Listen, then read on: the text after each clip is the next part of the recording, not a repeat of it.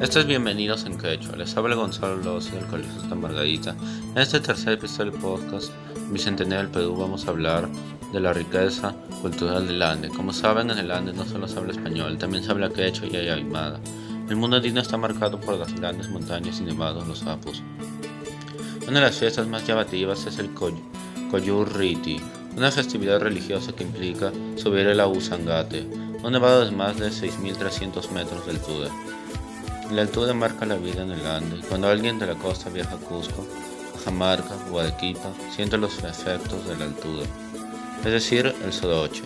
Pero tras un pequeño descanso el cuerpo se aclimata y uno puede conocer y viajar y apreciar el paisaje. En la cultura andina también es importante rescatar el valor que se le da a la madre tierra, la Pachamama. El Ande ha sido origen de importantes alimentos como la papa hasta el día de hoy uno los uno los puede, puede comer papas de distintas formas y colores. El choco con queso es otro plato típico, así como el cuy. Las vestimentas típicas son muy coloridas y se usan sombreros como muestra de respeto.